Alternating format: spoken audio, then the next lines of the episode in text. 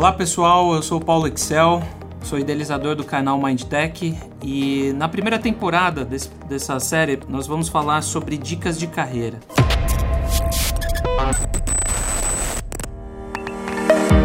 É, nesse quarto episódio nós vamos falar sobre um, um tema muito específico, o qual a gente chama de contraproposta salarial.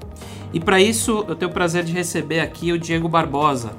Diego Barbosa ele é sócio, gerente aqui da Iocto e ele vai bater um papo com a gente aqui para falar um pouco sobre esse tema. Diego, é, antes de começar, eu queria que você pudesse fazer um rápido resumo aqui da tua experiência. Fala pessoal, tudo bem? É muito prazer, eu sou o Diego, eu trabalho aqui na Iocto há dois anos aproximadamente e já trago aí uma bagagem de mais de oito anos atuando com consultorias de recrutamento, auxiliando aí profissionais em diferentes áreas uh, para toda a América Latina. Então, esse tema de contraproposta, a gente percebe que é um tema cíclico em momentos onde a economia está eh, melhor, onde a geração de emprego é mais forte, a gente percebe que esse tema sempre acaba, acaba vindo à tona. É, e com isso, uh, muitos profissionais, principalmente aqueles que têm, possuem aí é, talvez 5, 6 anos de experiência no mercado e que ainda não passou por um momento né, de crise, experimentou muito mais um momento de crise do que um momento de crescimento econômico, talvez aí é a primeira chance que eles estão tendo de lidar com esse tipo de situação. Então é importante aqui é, fico feliz de poder compartilhar com vocês algumas dicas aí de, desses anos de experiência. Legal. Bom, a gente sabe que, enfim, mercado aquecido em algumas áreas, né, em específico, uhum. mas mais detalha, detalhadamente na área de tecnologia, né? Mas o que, que o que, que se entende por contraproposta? Porque tem muitas pessoas que não sabem o que é isso, né? Tem, tem alguns termos que também o mercado acaba utilizando para isso. Mas se você pudesse trazer, ou, ou, vamos dizer assim, de uma maneira mais simplória, o que, que seria uma contraproposta? Claro, o, a contraproposta ou contraoferta é quando o profissional ele participa de um processo seletivo para sair da empresa, ele é aprovado e ele recebe um convite ou uma oferta de uma nova empresa para se juntar à equipe. E no momento ao qual esse profissional ele vai comunicar a empresa atual, a empresa utiliza-se de meios, recursos, quer sejam eles financeiros ou não, para tentar reter o profissional, como último recurso para tentar fazer o profissional continuar na empresa e não ir para esse novo desafio. Legal. E até para a gente tentar entender assim um, exemplos, né? Acho que situações na prática, que eu acho que é quando muitas vezes a gente lida né, com processos de, de recrutamento diariamente, é, mas que tipo de cuidado na prática um profissional deve ter ou se atentar é, a partir do momento que ele participa de um processo seletivo? Porque, na minha opinião, muitas vezes a pessoa ela não tem a exposição daquilo pela qual ela vai passar. Né? Então, o que, que, que cuidado aqui que você é, traria na mesa né, para uma pessoa que hoje vai considerar participar de um processo de seleção? Perfeito. Eu acho que o primeiro ponto é a clareza nas motivações do que está fazendo ela levar, está levando ela a buscar uma nova oportunidade fora da empresa. Se é um fator puramente financeiro, se é um fator relacionado a desafio, se é um fator relacionado à cultura. Então, essas são variáveis que o profissional precisa ter clareza antes mesmo de se engajar em, uma no... em um processo seletivo buscando uma nova oportunidade. Porque esses fatores, na realidade, quando chegar o momento dele pedir a demissão né, é, da empresa, isso vai facilitar na argumentação dele é, e ajudando ele a, no discurso, a trazer para o chefe, né, uma forma qual realmente é o motivador que está fazendo ele considerar uma nova oferta e não deixando espaço assim para uma contraproposta. E é importante citar, Paulo, que isso não quer dizer que o profissional não tenha que sair com as portas abertas. Então, claro. o período de transição das atividades é fundamental. Então, o profissional ele consegue sim é, pedir demissão, deixando as portas abertas para um futuro. Perfeito. Tem uma outra, uma outra questão que eu sempre deixo claro também, muitas vezes, quando a gente está em sala de entrevista, que é traçar cenários né, com os candidatos. Porque muitas vezes eles não se veem pedindo desligamento para o próprio gestor. É, eu não sei como que você lida com isso, né? Porque acho que a maneira mais fácil, talvez, de traçar, né, ou de abordar esse tema durante uma entrevista é traçando cenários. Eu não sei qual é a tua opinião. Sem dúvida nenhuma. Eu acho que aqui um, uma ferramenta é, que eu acredito ser muito válida também é justamente o tipo de feedback que ele tanto recebe quanto ele dá para o gestor dele nos momentos aí de avaliação de desempenho ou one-to-one, como a gente chama, né, que é o feedback individual. Então, muitos dos profissionais, quando a gente questiona esse cenário, ele fala: Poxa, Diego, é, eu já conversei com o meu gestor, eu já tenho um relacionamento aberto. Ou muitos falam: Não, eu não tenho um relacionamento aberto, eu não tenho esse espaço com o meu gestor Porém, justamente por isso, pode ser um fator a mais para ele buscar aqui uma, uma nova oportunidade, um novo desafio. Tá, então, resumindo, é, é esgotar as possibilidades no ambiente é, atual, né, dentro do cenário atual na empresa que ele está é, trabalhando, antes até às vezes de considerar um, um, um novo processo. Eu tenho uma pergunta aqui. É, contraproposta para você, ela é uma ação de reconhecimento ou uma ação de retenção? É, eu diria é, que, sem dúvida nenhuma, é uma ação desesperada da empresa, é um último recurso que a empresa tem para tentar te reter. Você, profissional que está escutando esse podcast, assim, não confunda uh, reconhecimento com retenção, porque o reconhecimento ele é voluntário, ele não depende de uma ação da tua parte. Já a retenção, esse movimento que a empresa faz é único exclusivamente porque você fez um optou por uma saída e não é, você já esgotou entende-se que você talvez já tenha esgotado as possibilidades de movimentos dentro da, da tua empresa atual e você está fazendo um movimento de saída. Então a empresa quer o custo olhando para o lado da empresa é sempre um custo maior contratar um novo profissional do que reter Perfeito. E do ponto de vista, acho que da, da empresa, né? A gente está olhando muito a perspectiva Sim. do candidato, da carreira dele, né? Das motivações, aspirações profissionais. Do ponto de vista da empresa, né? É, como que geralmente você vê as empresas lidando com esse tipo de situação, né? Seja do ponto de vista da empresa que está perdendo o profissional, seja do ponto de vista da empresa que está absorvendo o profissional ou que estendeu uma, uma oferta é, para um, um candidato? Excelente ponto, Paulo. É, vou começar aqui falando sobre a empresa que está convidando o profissional a se juntar para a equipe. Né? O processo seletivo é um processo de investimento de tempo, de recurso, envolve diversas pessoas, envolve expectativas.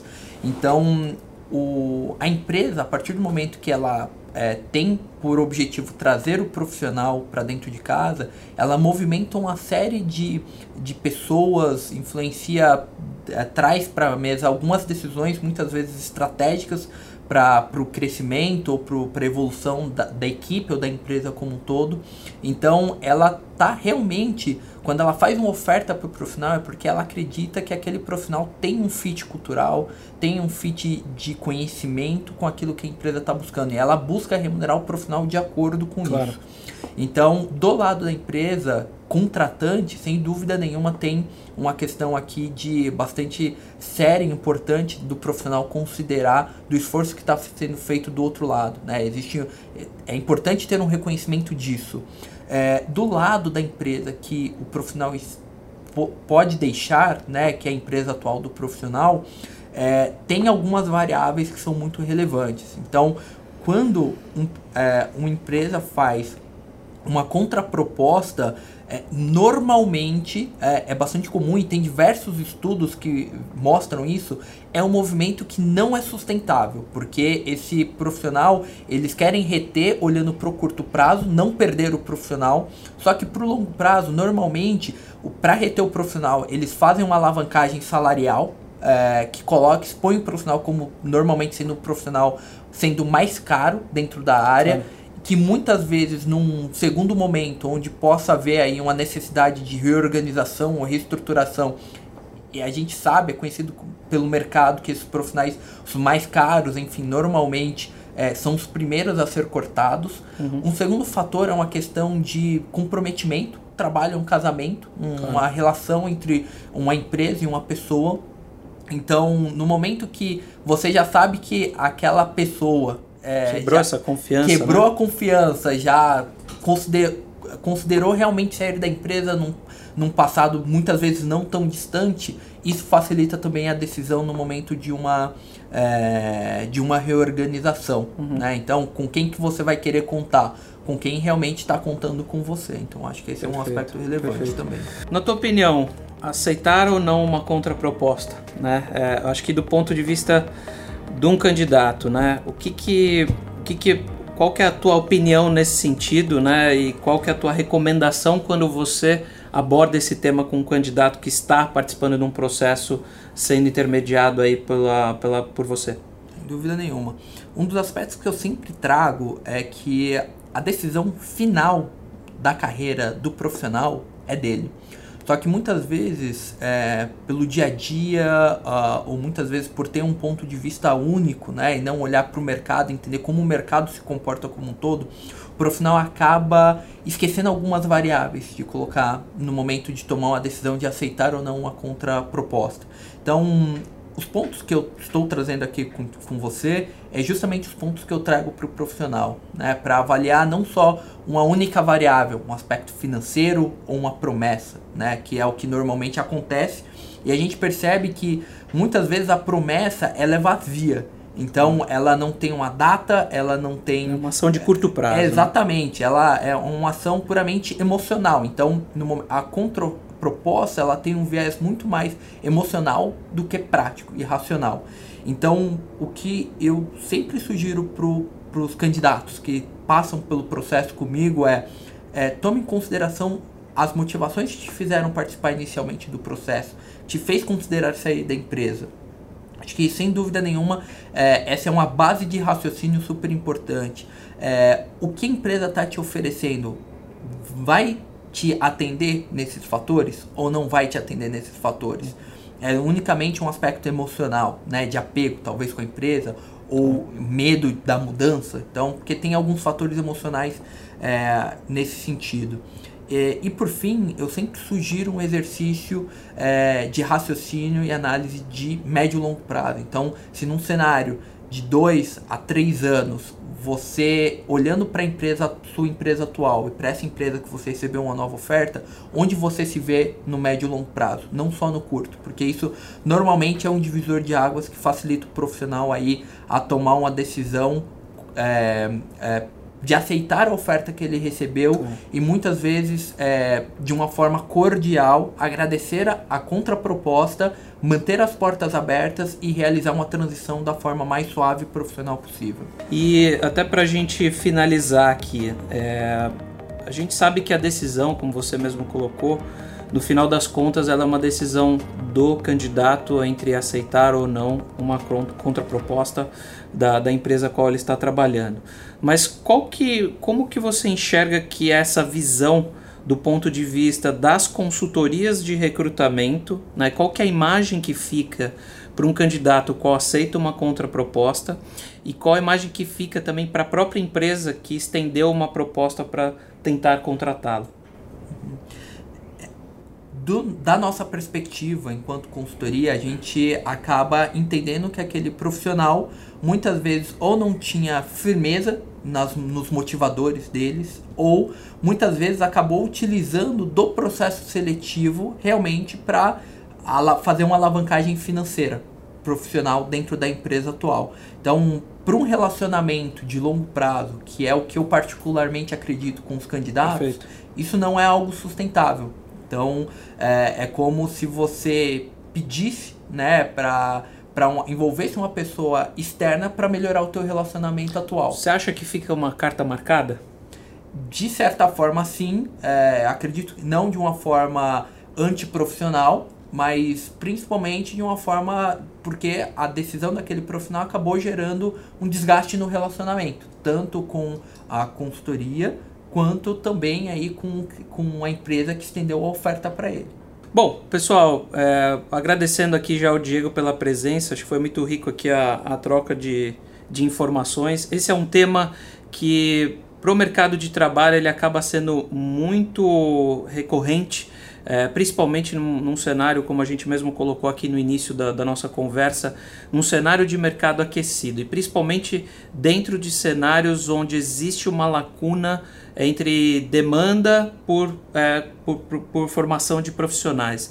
Então, obrigado, Diego. Obrigado você, Paulo, pelo convite. E a gente encerra aqui então mais essa, esse episódio aqui do podcast. Esperamos que vocês tenham gostado e não deixa de seguir a gente para ouvir mais dicas de carreira. Muito obrigado.